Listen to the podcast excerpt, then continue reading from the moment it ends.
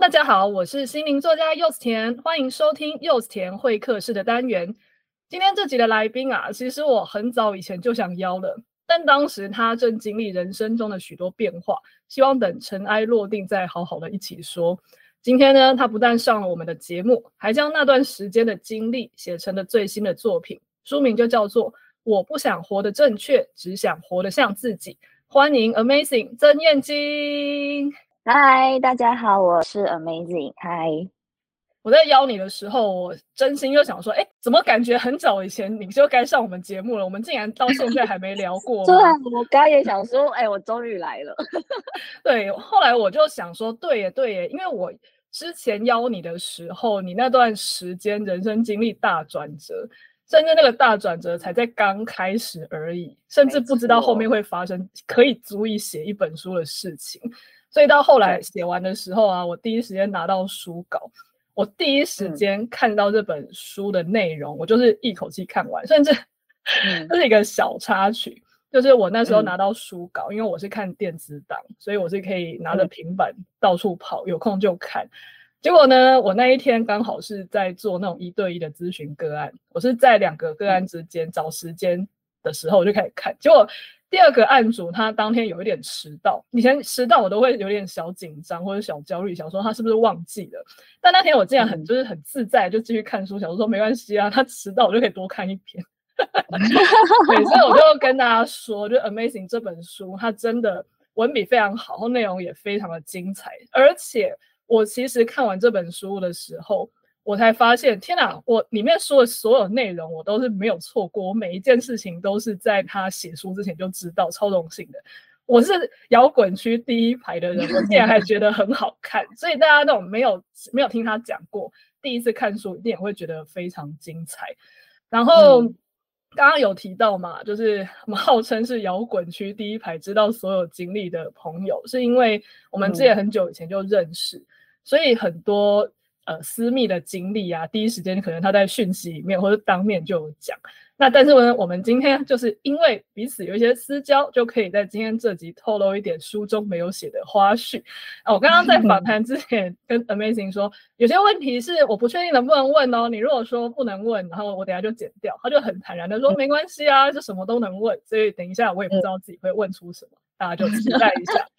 好，那但是在一开始之前呐、啊，可能很多人不太知道这一本书的内容是什么，还是想先听 Amazing 说一下，就、嗯、是这是一本怎么样的书？嗯、那你是在什么样的心境下会想要记录这一段人生？嗯嗯嗯，好，这本书其实真的就是我过去一年的人生的实境秀，真的。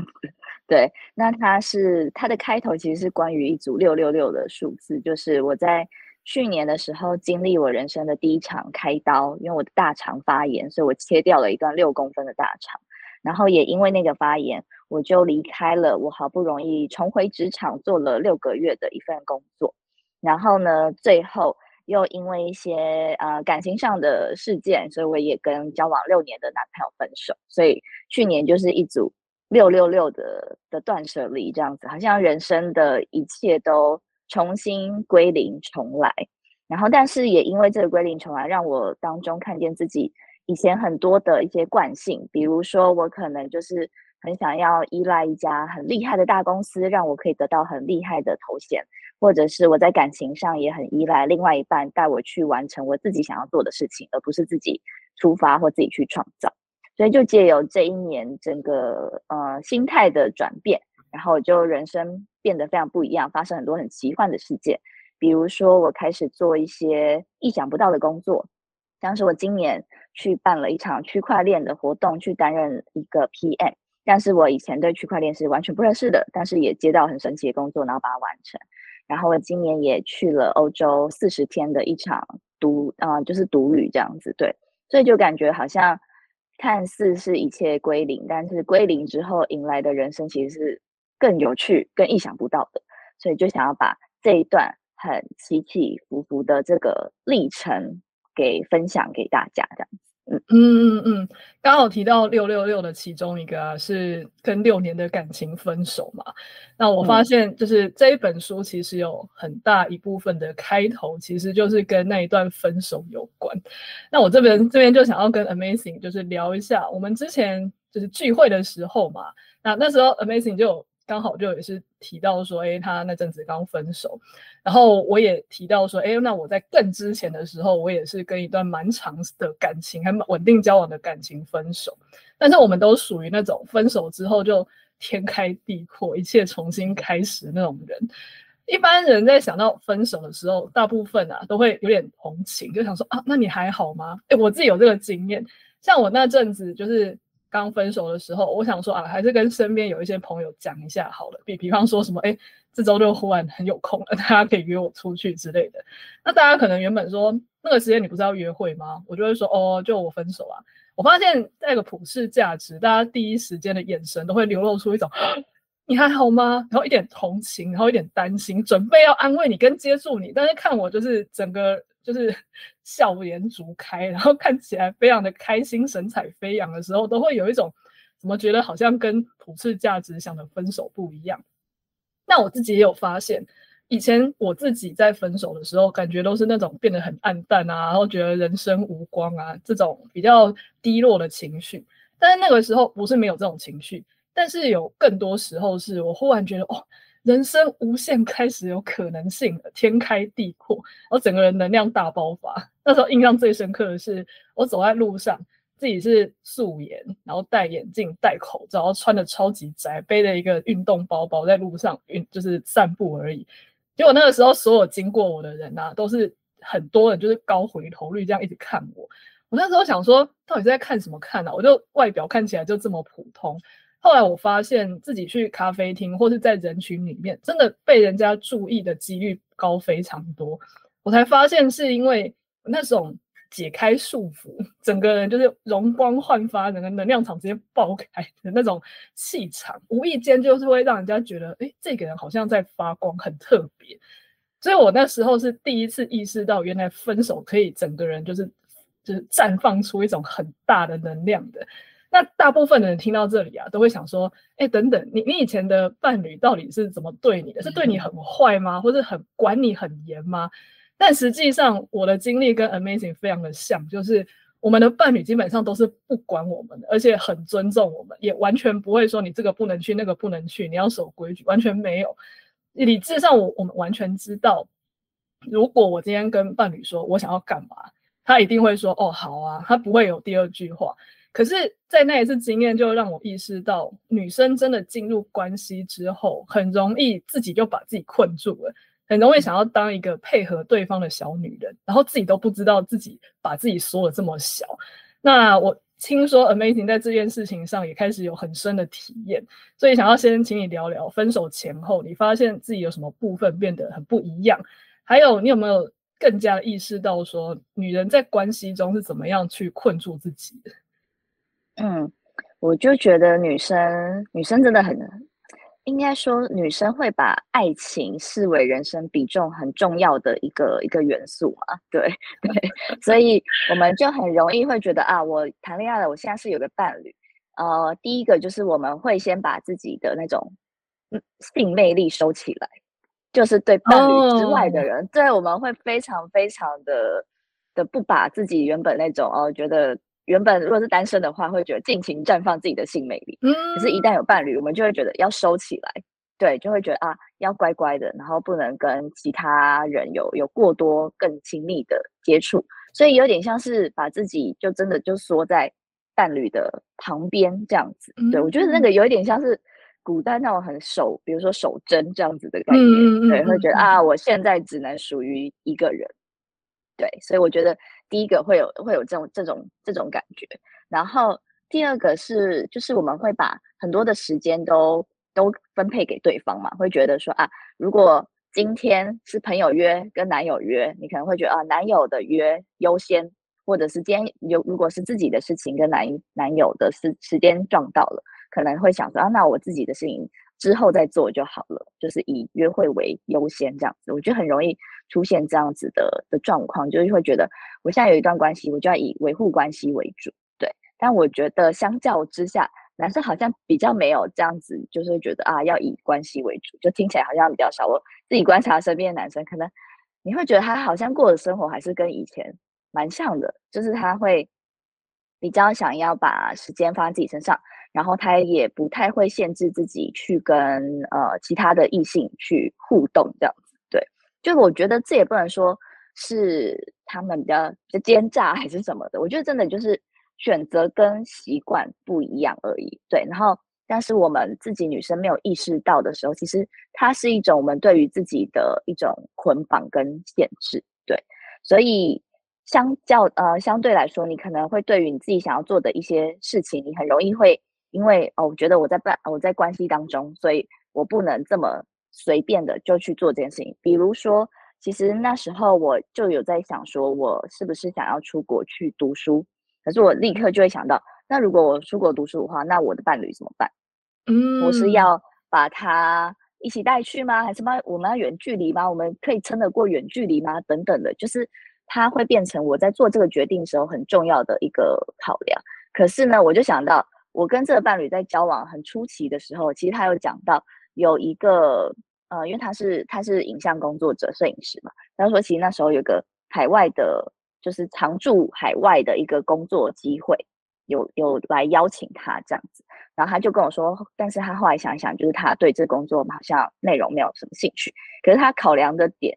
就是不是因为我，就是我听得出来他在讲这件事情的时候，他并不是。考量到说哦，因为我现在跟你在一起，所以我留在留在台湾之类的，没有，他只是他就是单纯的去考量他对于这个兴趣，就是这个邀约到底是有没有兴趣的这样子，而不是说哦有伴侣的关系。所以，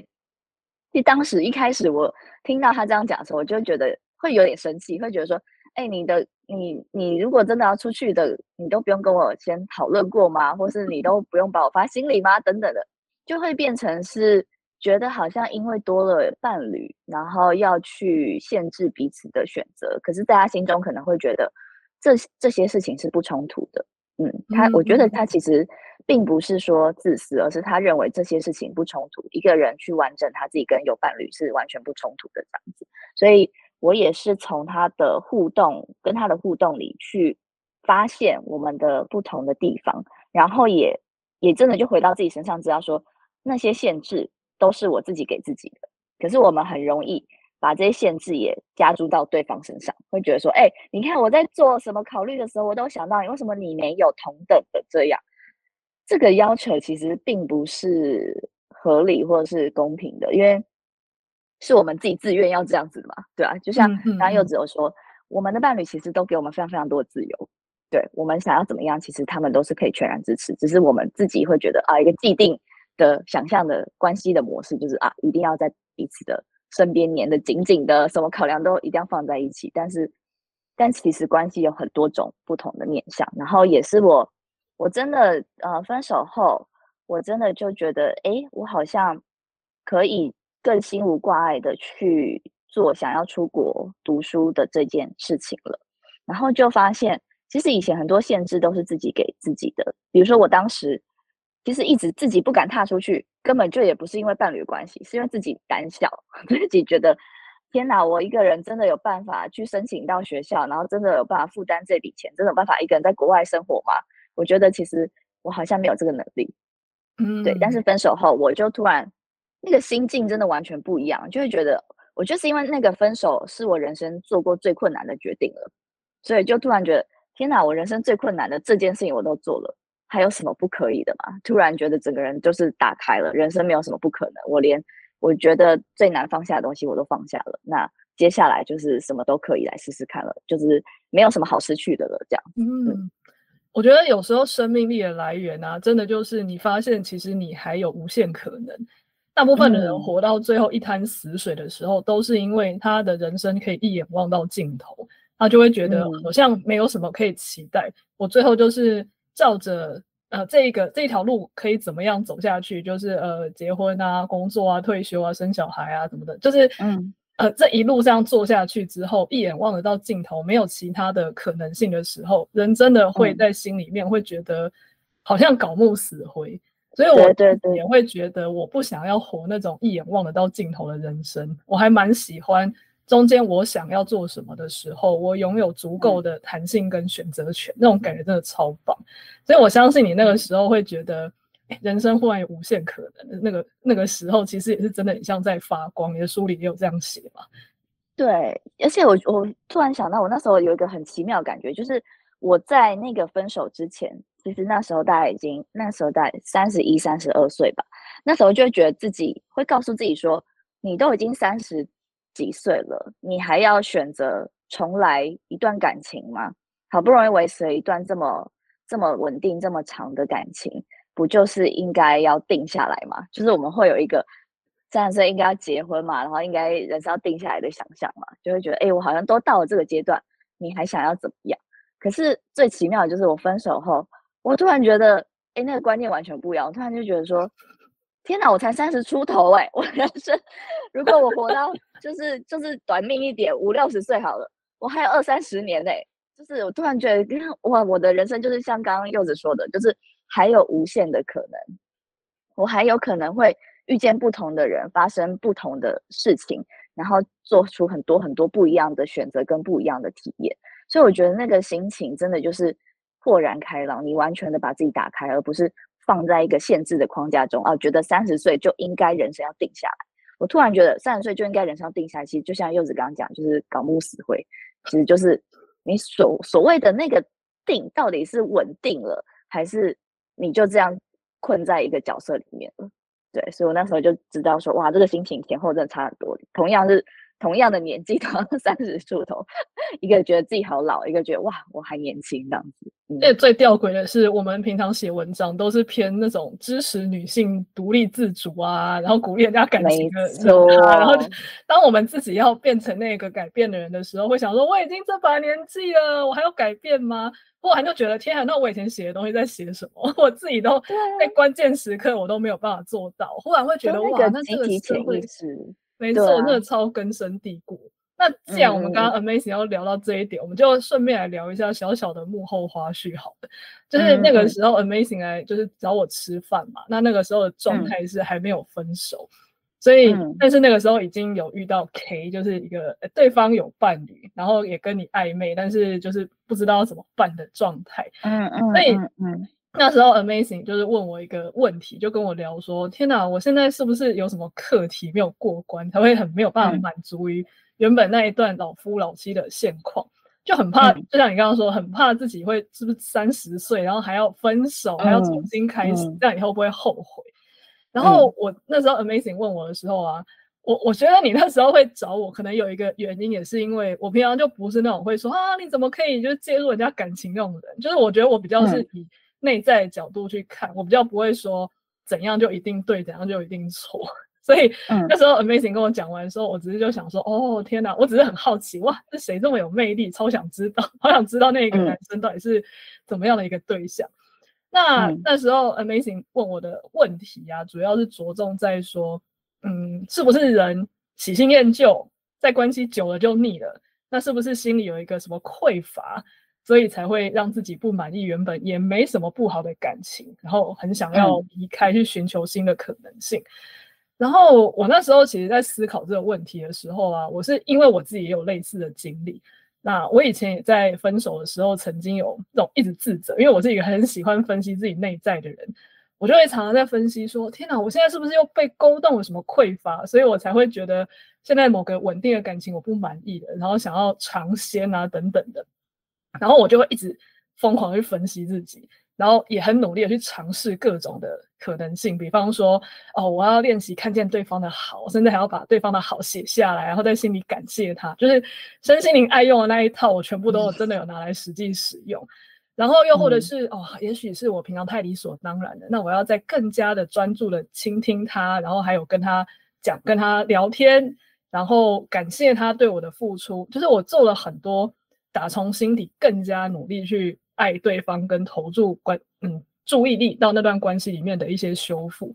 但是我发现啊，我做这一些事情只是让我意识到说，哦，对，那他确实是个很好的人，可是并不会导导向一个结果是，我想要以伴侣的身份继续留下。那其实我觉得这就是我意识到一个最大的不同，因为很多人喜新厌旧，纯粹就是只是不想要把注意力放在对方的好身上，然后同时也会觉得，嗯，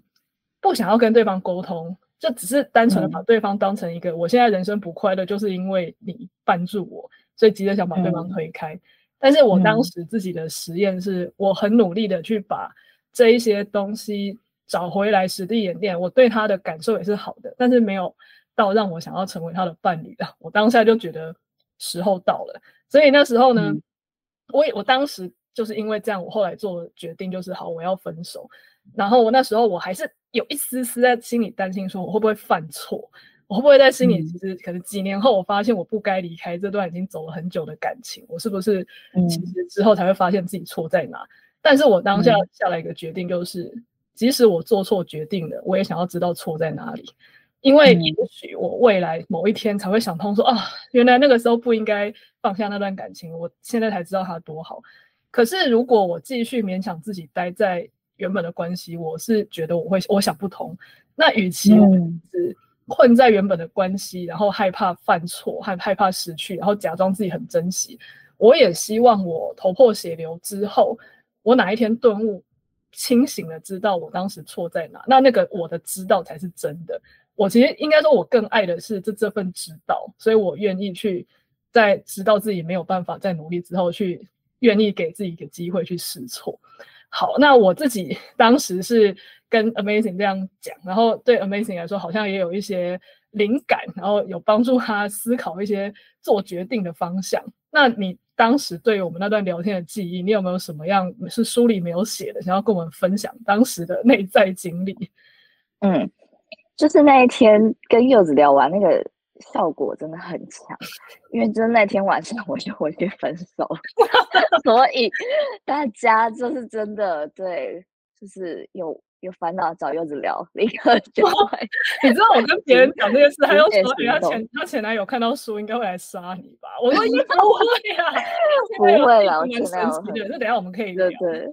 对对对对对对，就是呃，对，因为。应该说，回到前面，其实那个时候的状态跟柚子是之前那个感觉是蛮像，就是说，你内在有一个声音告诉你时间到了，对，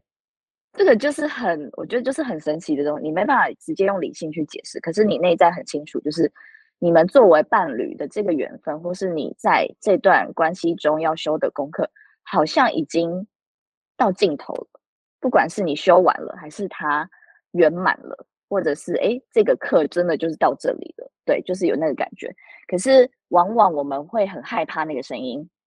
所以像我当时，我可能其实，在分手前的一两年，可能开始渐渐就有这个感觉，对，但我不敢面对，所以我那时候做的跟柚子蛮像的，我没有把它写下来，但是我会在心里重新去回想我的伴侣很可爱的时刻，然后我们相处起来很棒的一些一些片段等等，就有点像是。让自己想办法重新喜欢上这个人，对。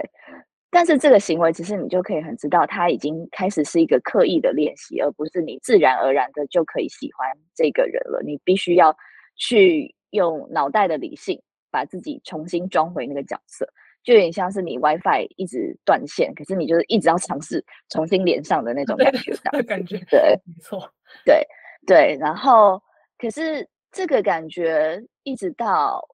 嗯，刚刚柚子有说，我其实后来遇到了另外一个另外一个人，我在书里给他的代号是 K。那这个 K 他其实自己也是也是有伴侣的，但是我就在 K 身上看到了一些特质，是我其实也很渴望，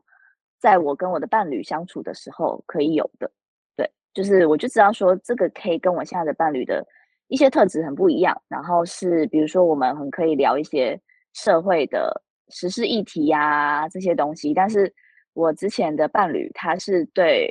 台湾的政党也完全不知道的人，就是差差非常多。但我是一个非常非常关心社会，因为我自己就是读社会学出身的嘛，所以我其实很关心政治啊、社会啊很多的议题这样子。但是我前面的伴侣是可能连投票都不一定会去投的那一种，对，就是在这一个方面的关注大家很不一样。可是。呃，我觉得以前在关系中的时候，你会觉得哦，没关系，大家兴趣就不一样。可是当你遇到有另外一个人可以跟你讨论的时候，你真的也是打开了想象，你会突然觉得，诶，其实是有别人可以做得到的，或者是有别人身上是有这个这个特质，是可以满足你想要跟一个人交流这一部分的渴望的时候，你对原本的关系真的就会会觉得，哦，原来我还有不同的选择性。我觉得这就是回到我们刚刚前面聊的，你发现你的人生还有不同的可能的时候，你就会开始觉得，那我是有选择权的。那我这个选择权，我到底要怎么样去做？可是真的要去做这个选择的时候，还是很彷徨、害怕，对啊，因为我知道我那时候跟我暧昧这个对象，他也是有伴侣的，所以就有点像是我今天如果放弃了我原本的感情，我知道有很大的概率，我也不可能跟下一个人在一起。因为他就是有伴侣的，而且他就是，如果这个故事说出去，他就是一个非常非常不道德，一定会被大家骂死的，就会觉得哇，那你这样子就是你就是出轨啊，你还想要介入别人感情，想要抢别人的男朋友等等的，就是我们心里都完全知道这个社会会怎么样批判这样子的的故事，这样子的剧情，对，所以那时候真的也是自己内心罪恶感很重，然后就找了柚子聊。可是我觉得柚子真的就是他当时就是用一个非常非常开阔的一个方式，就跟我说他自己在很多，因为一定有很多这种也是很多这种情感的个案来找柚子咨询嘛，然后柚子都不会用道德或是框架的角度来来劝世，对，他他就会直接说，他觉得跟有让你觉得有生命力的人在一起很重要，我一直很记得这一段话。就觉得对耶，我觉得跟我原本的伴侣，可能因为大家都太熟悉了，那个关系已经有点僵化了、僵固了。你已经太知道跟这个人怎么样互动，然后各自可能就没有那种所谓新奇的火花或是发现，因为可能大家平常关注的点真的不一样了。对，可是当你遇到另外一个人跟你聊天的时候，你会觉得哇，我全身细胞好像重新苏醒过来的那种感觉，我就知道那个真的就是生命力耶。对。即使这个角色可能是一个很灰色地带的东西，可是你内在的感受其实是很明确的，知道这个东西它带给你的重新活过来的那个感觉，是你有点像是你，你其实都不知道你前面没有在呼吸，对，但是当你重新呼吸到第一口气的时候，你才知道，原来我已经憋气憋了这么久，原来我还可以重新呼吸，对，嗯、所以我觉得那个。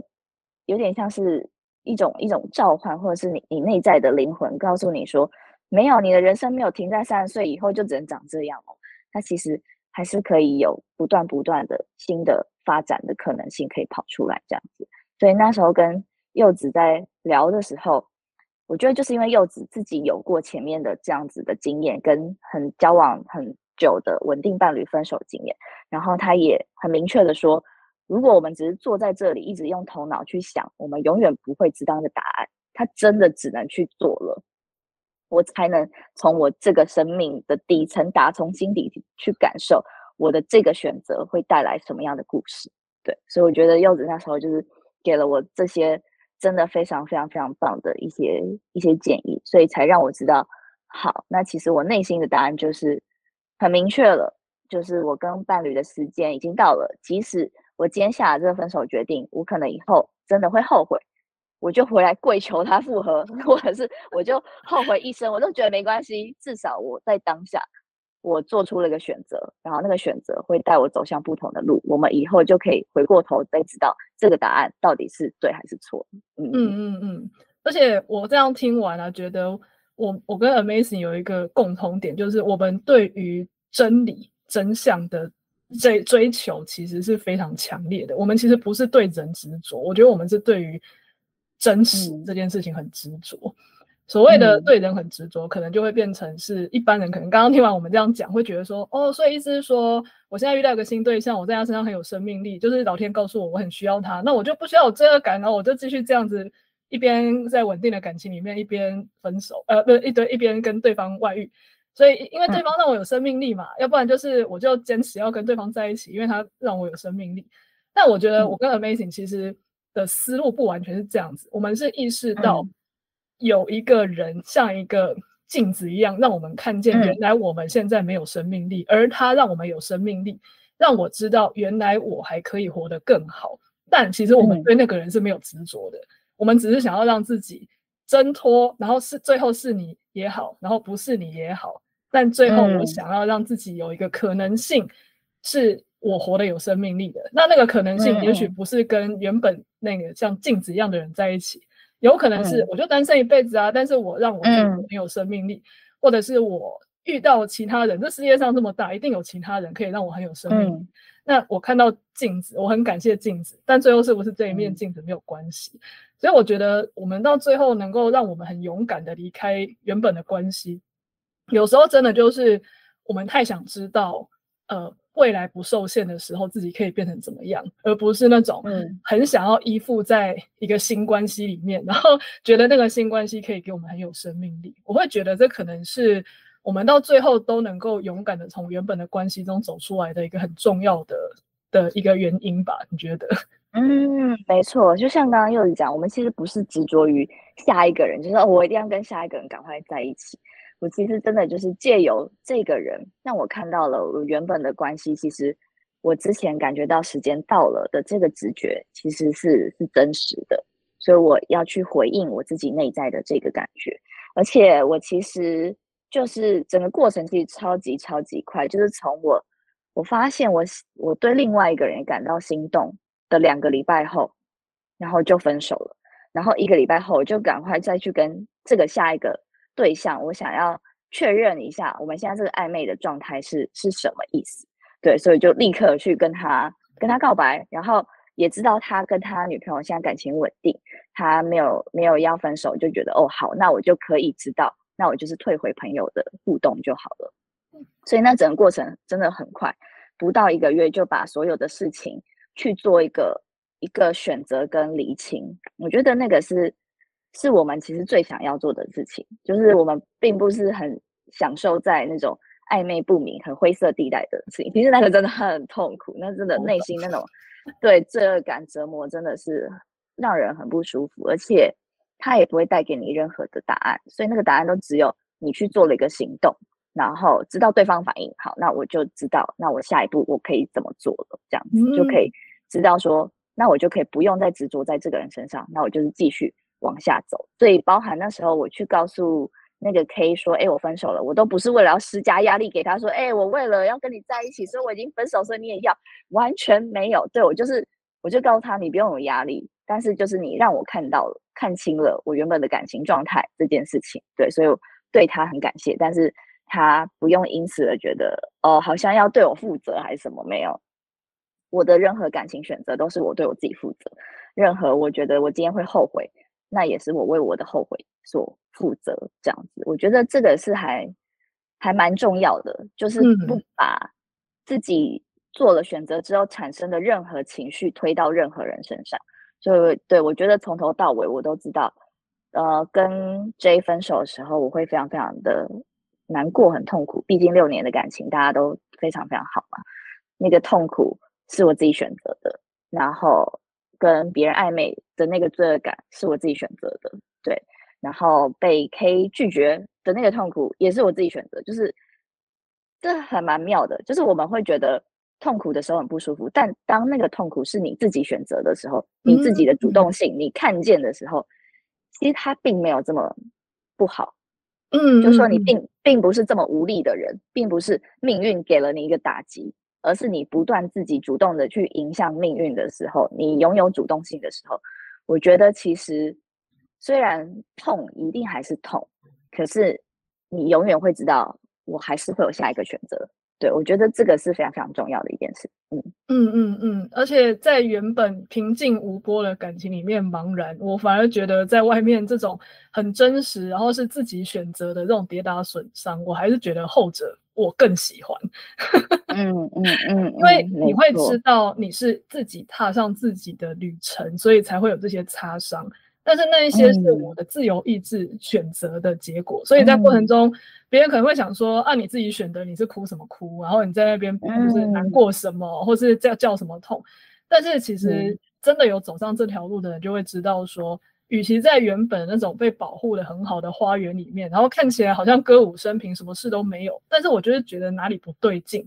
但是真的往一个自己觉得有生命力的一个无限可能性的人生道路走，各种擦撞都是你的脚走出来的，不是你被豢养起来的时候的那种。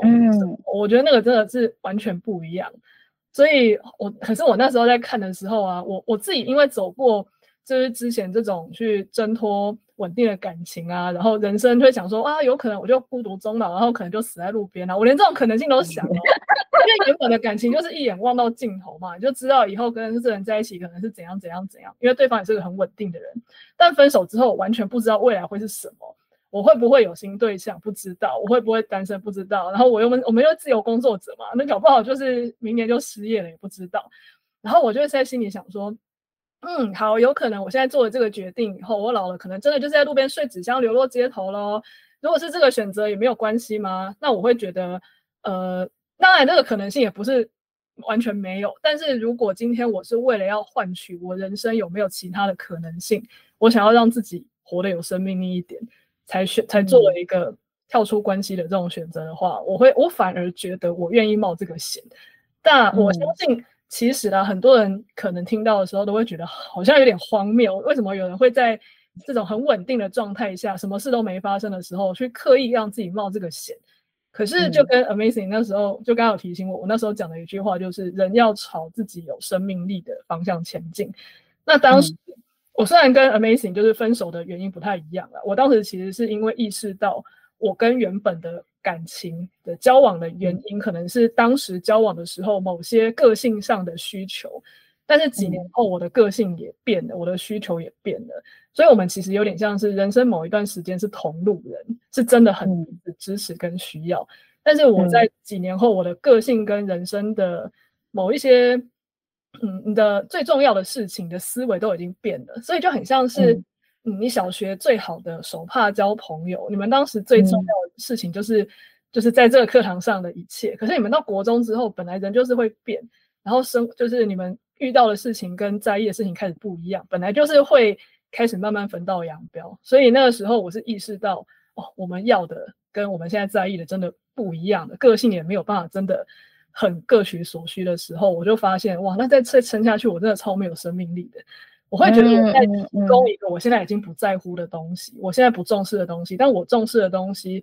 我又不知道能去哪里找。那如果我在原本的关系中继续待着的话，我是不可能找到的。所以我需要一张通行券，让我去看看世界上有没有其他的可能性可以让我去探索。所以那个时候是人生第一次和平分手，以前都是比较凄惨的，对，Amazing 好像以前都是比较偏。很洒狗血剧情的那种分手，对啊。但是其实我发现，其实会洒狗血的分手，都是因为那种我们把对方当成一个依附者，那又或者是我们把自己当成是一个很弱的人，嗯、那我们一定要抓了什么东西才能活。可是当人开始找到自己的力量，嗯、为了自己而选择分手的时候，哦，虽然还是很痛，可是那个嗯发光的那个感觉也是也是无限的。那带着那一种发光的感觉前进，人生一定会遇到更多的好事。但我那时候要补充一下，我那时候一边看书，其实脑中一直浮现的几个字是“好勇敢，好勇敢”。啊，再翻两页，好勇敢。是因为你你后面闯荡那些事情真的非常的精彩。那甚至我，因为我很早就知道你有说，等你结束这一些很痛苦的。第三者的状态的时候，你也想要把这一些内容写出来。我那时候还亲口问 Amazing 说：“嗯、你确定吗？你知道后面一定会引来超级多人的批评，嗯、你真的要想清楚。嗯”然后 Amazing 那时候就，嗯、我觉得他那他那个想法非常好，他就说他想要写出来是因为让一些不被看见的痛苦也能够被看见，因为这些本来就是真实存在的。如果连就是这种我们有走一些内在觉察的人都这么痛苦，都跳脱不出来。都嗯，只是擦边球就已经这么的难过的话，那一般人要怎么办？所以你觉得你想要去把这一些诚实的写下来，是想要让他们被照见？所以你先写出来了，嗯、然后也印出来了。那有没有经历什么事情让你觉得，哎、这个世界其实已经准备好被揭露这样子的的一面的？还是你觉得这世界好像还没有完全准备好？有没有各自的现在和回馈出现？嗯呃，其实，在还没写出来之前，我就因为这样的感情经历，也会觉得，哇，自己是不是一个很糟糕的人？然后就开始跟身边一些朋友聊，就发现，哇，大家都很糟糕。当时有朋友跟我说，哦，其实你那个我也经历过，你呃，我现在的老公啊，其实就是我上一段感情的小王啊，什么之类的，对，或者说，哦，我其实现在。虽然有伴侣，但我其实也是跟另外一个人在暧昧啊，什么之类的，对，然后或者是也是有结婚的人去分享说他遇到另外一个心动的对象，然后他真的就出轨了等等的。但我就发现我在听这些故事的当下，我不会用那些道德的批判的角度去骂他们说，哎，你们这样真的很贱很渣哎等等，我就会开始渐渐去明白，这就是人性的其中一个面貌，就是。我们都需要呼吸，我们不能只是为了一个表面看起来很完美的一对一天长地久的异性恋的关系而存活。那个是一个一个很理想的框架嘛。可是其实大多数人是没有办法去支撑那个那个框架。其实光是看我们自己父母就会知道，大家我们父母辈的婚姻状态都是非常非常非常非常惨烈的。对，然后我自己也有说过嘛，我爸就是有有外遇啊等等的。以前会非常的怪罪这些事情，可是当你自己也在这个感情的修罗场打滚之后，你就觉得这就是一件不容易的事情。我也没有办法做得比我爸妈好，对，我就是也会在那边，呃，我就是形容这很像一个大型的车祸现场嘛。其实成年人的恋爱每天就是擦撞、对撞、连环车祸啦之类的，对。所以我会觉得我可以写出来，就是因为我突然发现，哎，大家其实台面下都是这样子活的。就是这些事情比我们想象的还要多很多，可是大家在台面上都装没事，都不说，都不聊，都在维持一个，嗯，我们就是对啊，我们就是照着规范来乖乖谈恋爱的这样，这样就会发现，哎，其实中间有一个蛮大的一个一个落差，它没有办法帮助我们看到这个世界的真实。像刚刚跟柚子聊，我们就是很很在乎世界的真实的这件事情，我们不会。被这个形象或是表面所满足，我们很在乎这个世界事实上长什么样子，因为那个真实的东西才有最就是最扎实的力量，这样子对。所以那时候渐渐会觉得这个故事可以写出来，就是发现哦，原来其实可能非常非常多人的感情经验都是这样子的。那但是因为大家都不聊都不说，所以大家会把这样的罪恶感深深的框架在自己身上，然后。会自己一个人躲在黑暗的角落去自责，但当你说出来之后，你才发现，哎，没有，原来旁边的人也发生过车祸哦，原来他就是比我更惨之类的时候，你就会觉得，哎，那这个世界不用这么惊啊。对，我们不需要 一直假装每个人是圣人，其实没有，我们身上就是缺陷很多，就是一个爱恨嗔痴的平凡人，我就是很有七情六欲。我就是六根不清净，这样子，就反而那个当下你会觉得获得一种一种解脱，获得一个可以呼吸的空间，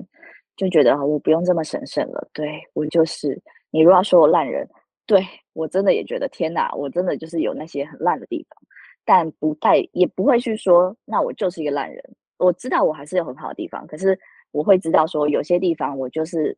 就是一个普通人，一个平凡人这样子，对。然后，所以这个就是，呃，我觉得可以去把它写出来的原因。但是我当然同时也知道说，这个东西一定会被大家骂，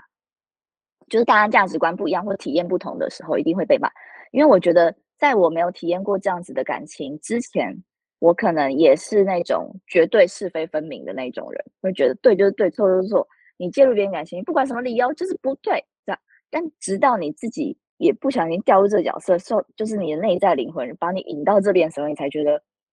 突然变得很沉默，你知道吗？就是突然觉得，哎，这个好像就不是因为绝对的坏而你会做这样子的事情，就是当中有太多太多的因素，不管是你跟原本的对象的情感关系，或者是你跟这个新的对象的互动的模式等等，它当中就是有很多很多很细的那些。就是细节是你觉得哦，原来不是只有表面上看到的，就是第三者就是很糟糕啊等等之类的。就是你会看到这个世界变得更高画质了。以前可能只有三百六十 P，你就会觉得啊，看到这些故事就觉得就是个烂人的故事。可是你现在突然看到四 K，你看到超级超级多细节的时候，你就知道这个角色有他的挣扎跟困顿。对，就像我我以前的感情也有也有被其他人伤害的经验啊，也是有伴侣劈腿啊等等之类的。就是你也当过那种理所当然的受害者，但是当你到对面的时候，你突然发现。对面那个角色并没有比较轻松哦，并没有你想象的，就是这么快活。他其实有很多的痛苦，这个是我希望写出来之后被大家所所看到的。但的确，呃，现在收到的评价就是还蛮多人会开始跟我分享，他们自己的确就是这样子，在非常轨的感情经验中跌打损伤，然后也很痛苦。但是我觉得他们的痛苦最最深的痛苦，其实是没办法。跟自己的身边的亲友，或是跟任何人一个人讲，因为他们都知道讲出来，你就是会被，就是被骂，或者是你可能就那个朋友可能就从此就不理你了，等等，他冒的风险是非常非常大的。所以当他们跟我说我身边都没有半个人可以讲的时候，我其实是觉得很心疼、很难过。你完全可以想象，当他在一个情绪这么大起伏的一个角色中，却没有人可以诉说的时候，是多么辛苦的。事情，所以那个时候会让我觉得，我有写出来真的是是太好了。但我当然还是会有觉得，就是背上很多剑，就是重剑的时候。对，就是有些人就会觉得啊、呃，你比如说有些人就会批评说，你文笔这么好，但是你就是把这个故事包装包装的很漂亮啊，但你你事实上你就是要介入别人感情啊，虽然你后后面没有成功，呃。不管算不算上是第三者，但你这个道德观就是问题，这个价值观就是问题等等之类的，对，然后就会有有这样很多的批评，或甚至有直接有人就说我是绿茶婊，就是直接这样子的名字就把它贴上来了，这样，对，所以我觉得我也完全就像我刚刚讲，完全可以可以知道，因为还没有经历过的人没有办法去理解，我以前也是这样的，所以我完全可以知道，如果是以前的我。会骂这样的人，所以我觉得我也不会怪这些人。我就觉得，真的的确，这个世界就是每一个人经历不一样的时候，你会从不同的角度看到事情。那我现在就是因为我多看到了一个角度，我希望大家也可以看到更多角度，就是这样而已。然后我觉得也不是要去辩论是非对错，因为中间真的有太多的那些细节，只有当事人可以去明白。但我写出来，真的唯一想要做的事情就是。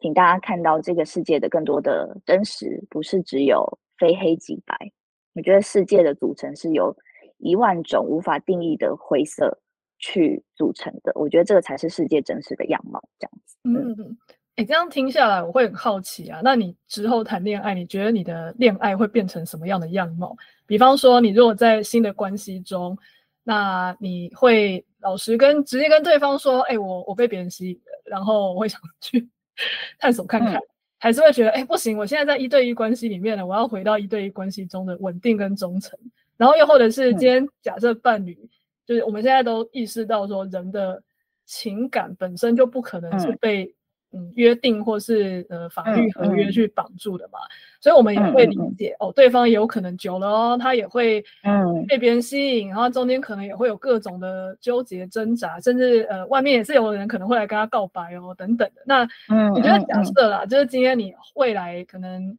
要谈恋爱，你觉得你会谈的是什么样的恋爱？嗯，这一题很有趣。其实我现在就也会非常的好奇，我的下一段恋爱会长什么样。因为就有点像是我已经知道我跟以前又全然不同了，有点像是一个全面进化的三点零版本之类的，所以我就会很好奇说，不知道自己在下一个恋爱中会是什么样的面貌。所以就像刚刚讲的各种可能性都有，搞不好我下一个对象可能是女生啊，就是谁知道？搞不好我以前都说不想结婚，然后我一个月后才交往一个月，就是突然说要跟这个人结婚，都都是就是各种可能性都，然后也有可能。呃，对方也会背叛我，去劈腿，然后我又重新体验到啊，被背叛的感觉是什么？觉得都有可能。但是我觉得好像最重要的就是，我突然理解说，人生不能追求不受苦，原来是不可能的。绝对就是你活着，你就是会有一些痛苦的事情发生，所以不能去限制说哦，我的下一段感情就是一定要长长久久，就是忠贞那个不行，他不能背叛我还是什么，就是这些都是不是我可以控制，所以我只知道我唯一在不同不管下一段感情的状态长什么样子，万一有痛苦的时候，我觉得我对我自己唯一的期许，也就是我能够持续的把这些痛苦给看清楚，看清楚它的来源是什么。它让我痛在哪里，然后我要记得我是有选择的，然后我可能就会再把它写出来。嗯、对，对我觉得蛮重要，是我觉得我现在对我自己很有底气的，知道自己再怎么遭遇怎么样的生命变故都不会不会崩溃的一个很重要的原因，就是因为我知道再烂的事情，我都可以把它写成故事，然后把它发现出跟所有人可以共鸣的一个生命。大家都会经历的历程，然后把我自己的经验分享给大家，给大家一个陪伴，这样子。对，所以我就觉得，对，不管下一段感情到底会长什么样子，可能会很烂，可能就会像有些人讲的，会遭到报应啊，然后 换我被背叛啊，还是什么之类的。对，我都觉得，嗯，你们讲的对，这都是有可能的。对，那到时候。我就会再细细品尝那当中的心情，再把这个心情写成文字来告诉大家。这样、嗯、对，其实刚刚听 Amazing 这样讲完，真的就可以呼应我们前面归纳的。我们更在意的真的是真实，真的不是说我们一定要选择一个没有痛苦的路，然后一定要遇到一个真命天子，然后把他绑在旁边，耶，我是人生胜利组。我们真的对那个没有信、嗯，就算之后。比方说好了，呃，遇到一个对象，然后还结婚了，然后对方其实呃背着我就是外遇，然后我们就发现了，然后我过程很痛苦，然后我在过程中去不断的问自己说，哎，我现在的感受是什么？然后我为什么想要责备他？嗯。然后为什么对方其实好像可以跟我很稳定，但是一边在外遇？就是我们不断在过程中抽丝剥茧，我们也一边更接近属于自己的真实。嗯。那我们等于是有一点像我人生被命运带去看一个恐怖片。但是我在这个恐怖片中更了解自己，但是我也知道我有力量带自己离开，而不是我觉得我以为我找到一个百分之百正确的爱情，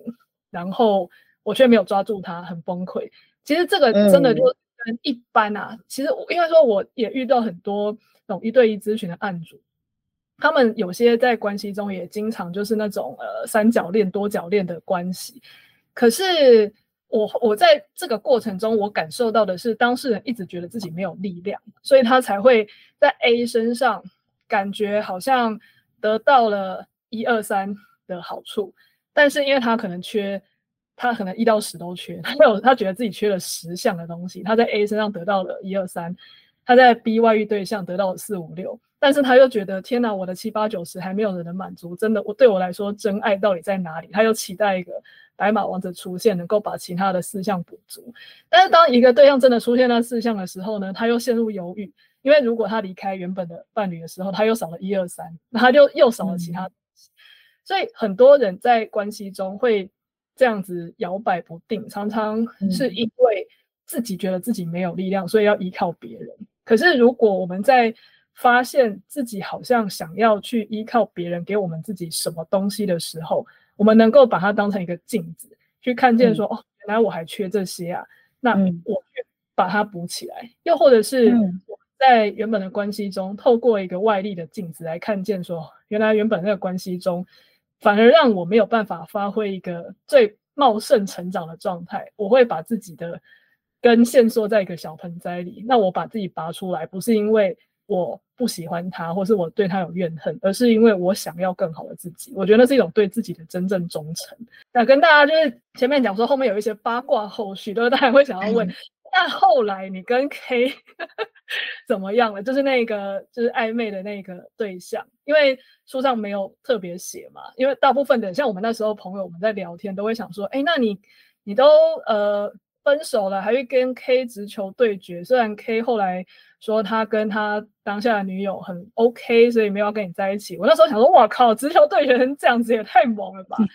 好，那但是我们那种一般俗人嘛，可能都会想说，那你既然那么喜欢他，然后当时甚至因为他的原因才思考要分手，那你们后来会不会有一些继续的联络啊？或者对方有没有什么觉得你很难忘，然后一直想要对你？就是嗯，有一些撩拨什么的，后来有没有什么后续？嗯嗯享？其实我们真的就是没有联络，对，就是平常应该说平常没事，真的就不联络了，对。因为我知道，比如说，如果我知道我继续跟他联络，我就会一直把心思放在这个人身上，我就会一直去想说，我有没有没有可能，有没有机会，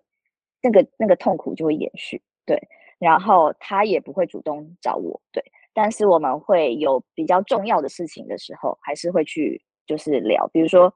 像这次的书稿写完的时候，我就一定要把它给 J 跟 K 看嘛，因为他们是。这个故事的共同的参与者，对，就是不能说我一言堂说了算，所以我一就是一写完，立刻就有给他们确认，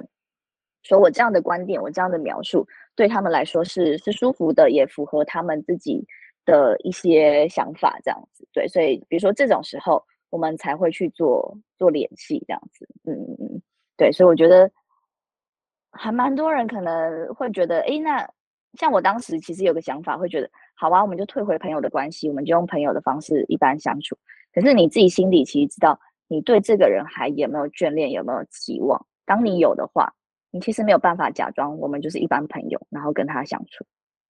其实我觉得很很困难，对。所以我自己也知道这件事情，所以就有不让自己去骗自己说没关系，我们就当朋友，所以我还是可以找他聊天，并没有。你明明就知道这个聊天，你就会一直掉肉体的。所以我就知道说，OK，好，就是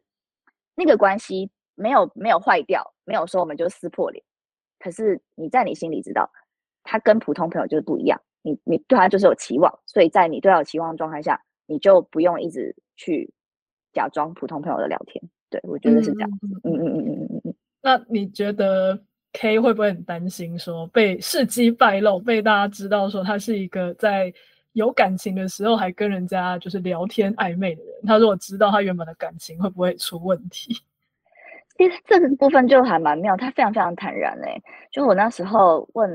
他说：“哎、我要把这个故事写出来哦，会不会有人猜出来是谁啊？”他就他就说：“知道就知道啊，这件事情就是这样啊，这个世界不就是。”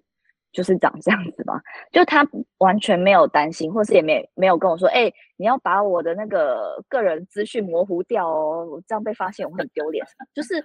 他其实也是很很坦然的去面对这件事情，也没有要躲躲藏藏。对，所以我觉得这个也是我觉得很欣赏他的地方，然后也觉得是为什么我们可以有一段互动的原因，就觉得哦，原来是我们的个性其实真的是都是蛮像的。会觉得，嗯，我的人生就发生这件事情了。我们很坦然，但是我们也在当中去努力的去做出了对大家最小伤害的努力，这样子。对，嗯嗯嗯，对。就比如说，我我在书里面当然还是去修改了一些对 K 的背景的设定。对，因为真的，我其实不是要保护 K，因为 K 就是暴露出来没有关系嘛。但我其实就是知道，万一我是他女友，我知道的时候会很受伤，所以我是觉得不要让这个女生受伤。对，虽然这样听起来大家可能会觉得很假，就对，你就想抢别人男，就是男朋友，你还说你要保护他，但是我觉得那个心情真的就是这样子。我知道我喜欢上了这个有伴侣的的人，然后虽然他的伴侣。我不认识，但我也知道我是他的话，我会多么受伤。所以我能够做到我这一部分，我这个角色里的最大的努力，就是不要让这个人曝光，然后不要让他的女朋友知道哦，原来是他这样子。我觉得，就是这已经是我可以做到最大努力。不管大家觉得这个是不是虚假，或者这是不是完美，但这就是已经已经没有办法再做其他的事情了。对，然后所以。我就觉得，而且我觉得 K 有另外一个特质也是蛮棒，就是他他也知道说这个故事很有它的价值性，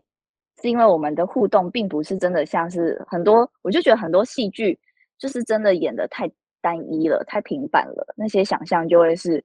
呃外遇的人就是怎样啊，然后小三就是怎样啊等等之类的，对，就发现我们的我们如果大家去看那个书里面对话，你会感觉得到那个。大家彼此过程中的挣扎跟真诚是什么？对，那个是我们都共同想分享给大家，就是感情不是只有在一起跟不在一起，或者是忠诚跟背叛，就是很多事情不是就是两面对立的。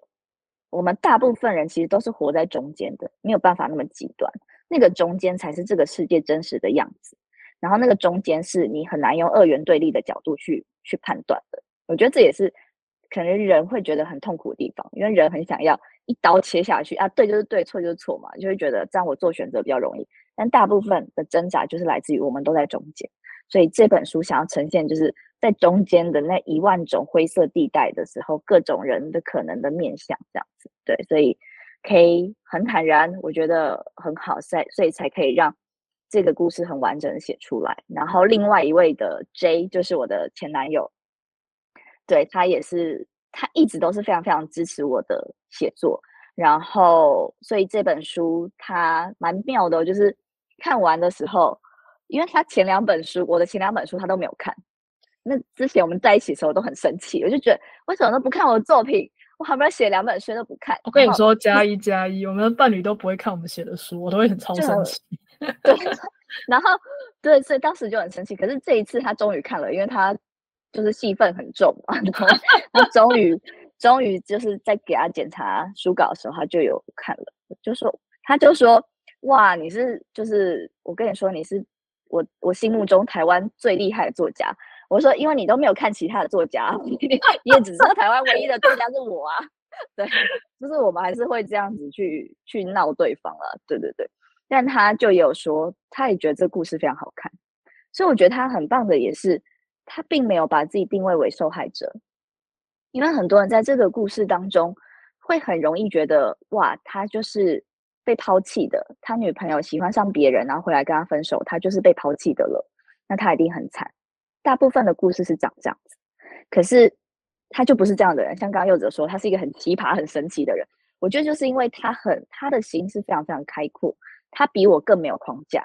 所以我觉得我跟他可以在一起这么久，也就是因为他真的就是一个很好的人，他带我看见了很多很宽阔的的地方。所以他看完之后，他就觉得，嗯，这就是一个好看的故事。他也没有觉得他很可怜啊，然后我要我要对他负责啊，或是他用他的情绪来威胁我等等都没有。他就是很很坦然的放下。对，而且他甚至还跟我说，他知道我可能出这本书之后会被骂，他也知道这个可能性，他就有先帮我打预防针。他就说，一定会有人说你劈腿，然后说你是小三等等的。可是你要自己先对这些词释然。你要先不被这些词伤害，因为你没办法控制那些人用这些词来说你。可是你自己只要对于这些这些框架、这些形式真的打破了，真的放下那些东西，就不会伤害到你。他还这样子提醒我，对，所以我就觉得这两位男生，我真的非常非常的幸运，我在生命中是跟他们有这样一段的对手戏，对，因为就是他们真的都是。非常开阔，非常坦然，也非常愿意面对真实的人，所以我们才有办法去创造出这一段故事，然后分享给大家。嗯嗯嗯，好，哎、欸，我觉得也是因为你们三个人都蛮奇葩，都非常非典型，才有办法 就是演出这样子的互动。因为大部分的时候啊，呃，原本的那个关系跟外面的那一段关系，其实大家都会很害怕，或是很愤怒、很嫉妒，想要。粉饰太平，或者把对方拉回正轨，嗯，但是正因为你们三个都非常非典型，才有办法嗯在中间中不断的去询问对方真实的想法，可以直球对决，甚至谁就是前任，甚至还有说，嗯，你可以先去告白，如果对方没有答应的话，你再回来跟我在一起嘛。我那时候看到这些，想说，哇塞，他真的是一个很自在的人呢，他完全不会觉得这样子是不 OK，嗯，他甚至还会觉得为你着想，而且他并不是觉得。超舍不得你，想要把你困住才讲这种话，而是他真心觉得这样是可以的。反正人都有，我就觉得哇，对，他现在也有新对象，我也是很为他开心啊。在书上，对啊，对啊，我还蛮鼓励大家真的要去把书就是照顺序一张一张看完。虽然我们中间有讲一些算是情节的东西，但是 Amazing 的书里讲的更是立体，跟心中的一些幽微的转折，也是要看文字剖析才会更了解的。所以我也非常鼓励大家把这一本书买下来，然后当成是一个你能够帮目前的人生，不管你现在是人生的什么样的感情阶段，都还是一定能够给你一些反思。就像你现在说，我现在稳定交往，我也没有跟别人在一起啊，那我是不是就不需要看了？可是我们每一个人都需要活得更有生命力啊。那我们就看看 Amazing 怎么样示范，他不想要照社会框架活，而是遵从自己内在真实的感受，活得更像自己。那这一集呢，我们就着重在这本《我不想活得正确，只想活得像自己》的感情部分。但同样这本书因为精华非常多，旅行的部分我也超级有兴趣，所以我打算把它分拆到下一集。所以我们这一集就先到这边，欢迎大家听完这集节目呢，去多多的支持。我不想活得正确，只想活得像自己。好，这里就先到这边喽，我们下次再见，拜拜，拜拜。